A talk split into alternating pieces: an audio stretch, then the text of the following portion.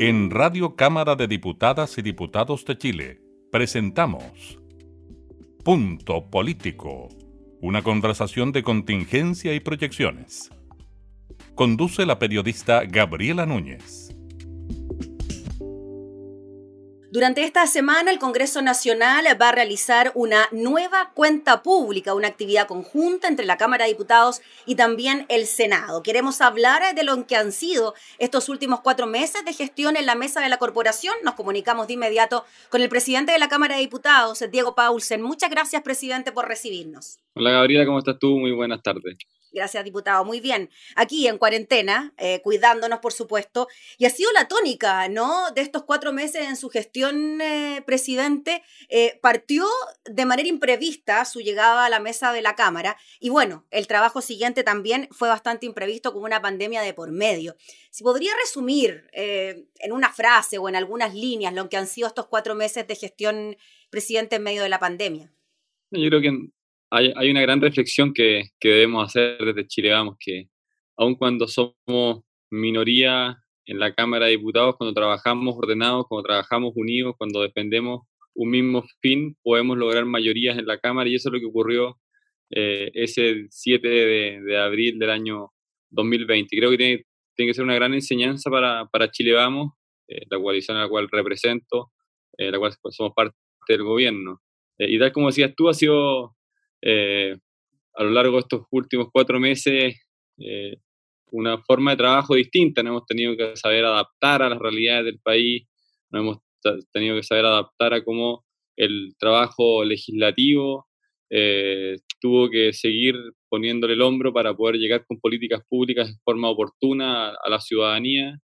han sido cuatro meses en que hemos tenido que todos los sectores políticos, todos los comités parlamentarios ceder en alguna de las de las propuestas para que logremos eh, consensuar una buena tabla semanal, para poder tramitar proyectos de ley, para poder tramitar mensajes y mociones parlamentarias.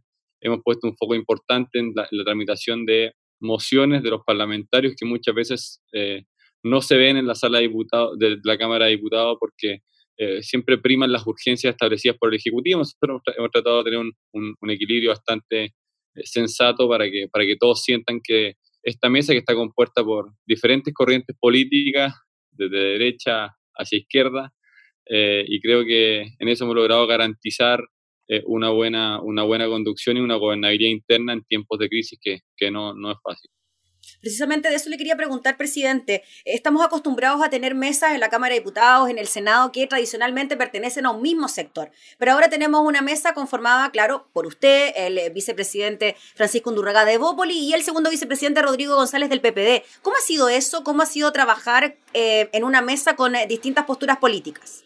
La verdad que se entiende y, los tres tenemos, estamos conscientes del momento que estamos viviendo. Yo tengo la mejor impresión de, Francisco y de, Rodrigo. Son grandes personas, son, son personas que siempre ponen y defienden sus intereses por sobre, por sobre cualquier otro, otro propósito y, sabemos que estamos en un cargo que nos debemos y representamos a diferentes corrientes políticas y eso creo que siempre lo hemos puesto sobre la mesa a la hora de tomar decisiones, a la hora de defender la institucionalidad, a la hora de eh, legislar eh, en, estos tiempos de crisis.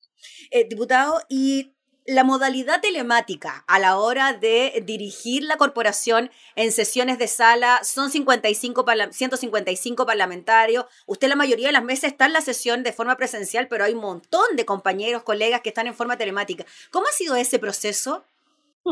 la, verdad que es un proceso que nos, que nos ayuda muchísimo en, los tiempos que estamos viviendo. Eh, ustedes han podido ver chascarros, algunos, eh, algunas cosas que alegran muchas veces la sesión, eh, sin, son, sin, ninguna, sin ninguna mala intención por parte de los parlamentarios.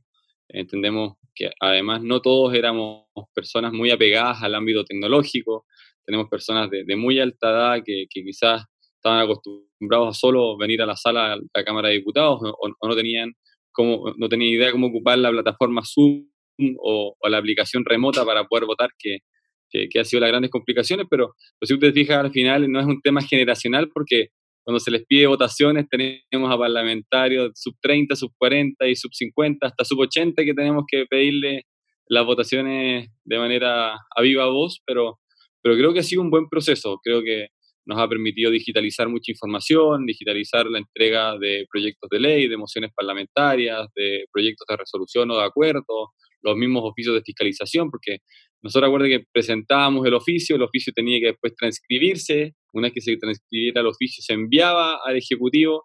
Hoy día estamos acelerando estos, estos tiempos de respuesta, estamos acelerando eh, la información, la transparencia y creo que eso también va a ayudar muchísimo. Esto nos, nos ha permitido adaptarnos en tiempos de modernización del Estado, que creo que es fundamental en, en, esto, en, esta, en esta época.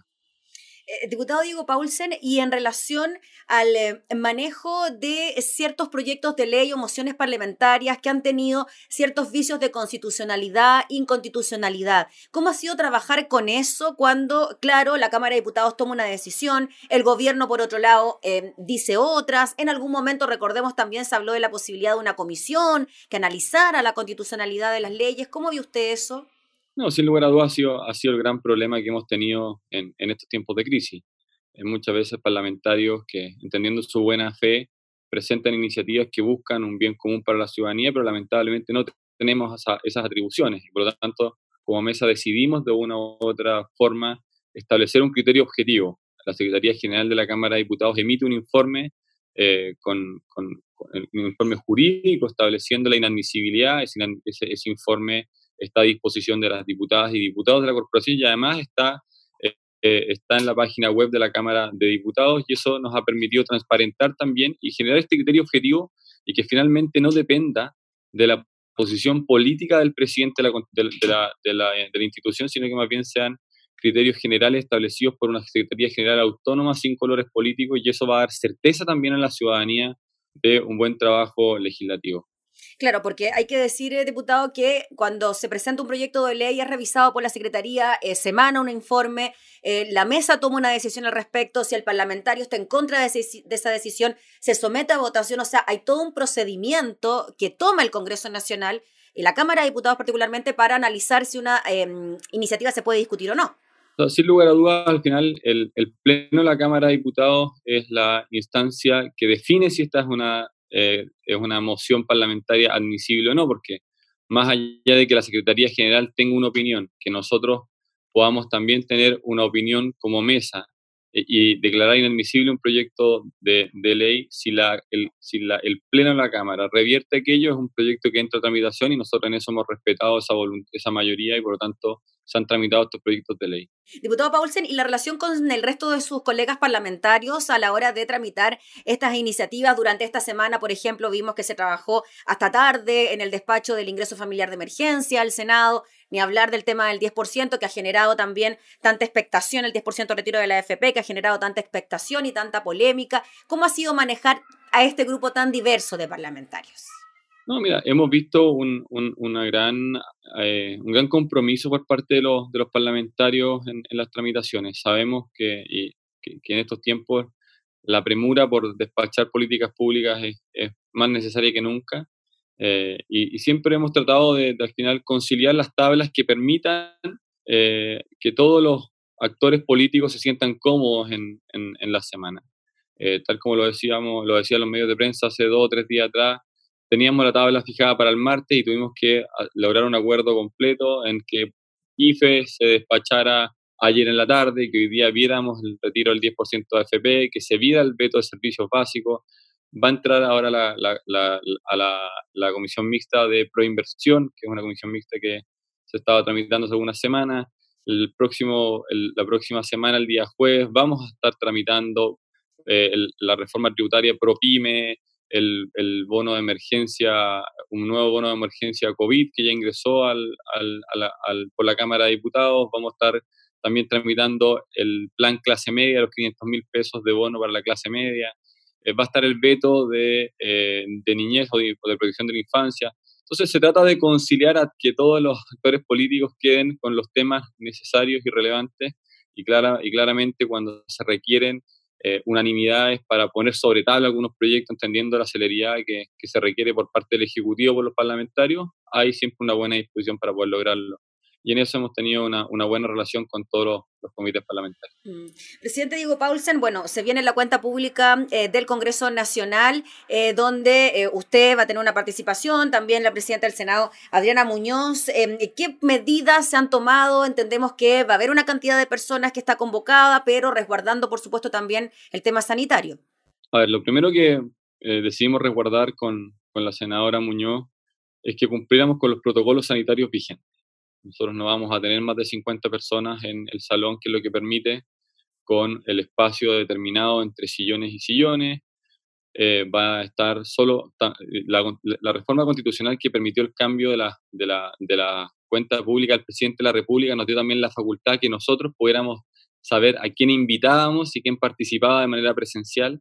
Tomamos la decisión de que podían participar los jefes de bancada de la Cámara de Diputados y el Senado, invitamos a los diferentes poderes del Estado, presidente de la Corte Suprema, presidente de la República, va a venir también la presidenta del Tribunal Constitucional, el Contralor General de la República, el Fiscal Nacional, eh, y vamos a estar nosotros como, como mesa eh, eh, que integramos ambas corporaciones, más los secretarios generales, y en eso no deberíamos pasar un aforo de más de 37, 40 personas en el plenario abajo, y, y, también hemos garantizado que la prensa pueda cubrir este, este evento en pos de la transparencia y la información hacia la ciudadanía y las vamos a situar en las galerías con, igual con los espacios correspondientes para que puedan hacer su trabajo. ¿Va a ser la misma dinámica, diputado Paulsen, para la cuenta pública presidencial? El presidente ha manifestado la, la voluntad de querer asistir, hacerla presencialmente, resguardando también todos los criterios sanitarios correspondientes. Nosotros estamos abiertos a que eh, a, poder cumplir con, también nos pidió poder invitar a la primera dama, algunos ministros que son fundamentales en, su cuenta pública y nosotros en eso hemos accedido de tal forma de que podamos eh, rendir cuenta pública, también el presidente de la República puede rendir cuenta pública de su gestión en el último año. Recordad que además nosotros tampoco es que rendamos cuenta pública de, estos, de, los, cuatro meses que yo, yo, como presidente, también vamos a rendir cuenta pública de lo que hizo el expresidente Iván Flores, eh, que también fue un actor relevante en, la, en post 18 de octubre y creo que eh, merece también un, reconocimiento en, el discurso. Sí, eh, presidente, sobre eso también eh, quería preguntarle, quizás un adelanto de lo que podríamos escuchar en la cuenta pública en relación precisamente a que ha sido un año bien complejo en nuestro país con el estallido social 18 de octubre y ahora la pandemia. Me imagino que la cuenta va también por iniciativas, proyectos de ley que van en la línea de enfrentar estos dos temas. O sea, sin lugar a dudas que, que, vamos a dar cuenta de, de cómo la Cámara resolvió poner en tramitación los proyectos de ley eh, en su minuto post 18 de octubre, en cómo eh, hemos tramitado la red de protección eh, económica que ha establecido el gobierno en, tiempos de, pandemia. vamos a dar algunos datos, vamos a, comentar cómo hemos logrado los acuerdos y cómo logramos tener un, trabajo telemático que permitió que el Congreso Nacional siguiera funcionando. sin lugar a dudas que los dos hitos más relevantes son el 18 de octubre y, y, y, y a contar de marzo en, época de pandemia, en cómo hemos nosotros también garantizado eh, a, la ciudadanía de poder llegar con buenas políticas públicas y en el tiempo que corresponde. Eh, eh, presidente, finalmente, em, en cuanto a lo que se viene de ahora en adelante, el gobierno ya anunció este plan paso a paso para un desconfinamiento gradual. En el Congreso, en la Cámara de Diputados, sabemos que se han tomado las medidas sanitarias al respecto, pero también hay posibilidad de que exista un retorno seguro paso a paso, tanto para los, la totalidad de los parlamentarios, los funcionarios, la prensa que tradicionalmente eh, cubre las actividades? O sea, sin lugar a dudas que en algún minuto vamos a tener que empezar a volver a la normalidad. Eso, eso es un hecho y, y lo que sí vamos a resguardar primero la salud de los funcionarios de nuestro Congreso Nacional. No queremos eh, exponer a nadie, vamos a mantener las medidas de seguridad para los diputados y, y sus asesores. Eh, creo que es fundamental que empecemos también nosotros a dar señales de, de normalidad a lo que está ocurriendo, pero a su debido tiempo eh, Valparaíso aún está en cuarentena, eh, hay problemas para la movilización de los funcionarios, eh, tratamos de nosotros asistir la menor cantidad de personas posibles al hemiciclo, tratando de garantizar también la participación telemática. A medida que vayan avanzando el paso a paso del gobierno, vamos a ir nosotros también paso a paso en la Cámara de Diputados. Muy bien, pues presidente Diego Paul, se le agradecemos enormemente por estos minutos para conversar de lo que ha sido esta gestión, que no ha estado exenta de problemas, dificultades, pero bueno, aquí informando también lo que hace la Cámara al respecto. Muchas gracias, Gabriela, que estén bien, cuídense, que tengan buena, una buena semana. Que esté muy bien, gracias. El presidente de la Cámara, el diputado Diego Paulsen, conversando en una nueva edición de Punto Político. Nos volvemos a reencontrar. Esto fue Punto Político, una conversación de contingencia y proyecciones. Radio Cámara de Diputadas y Diputados de Chile, acercando las leyes.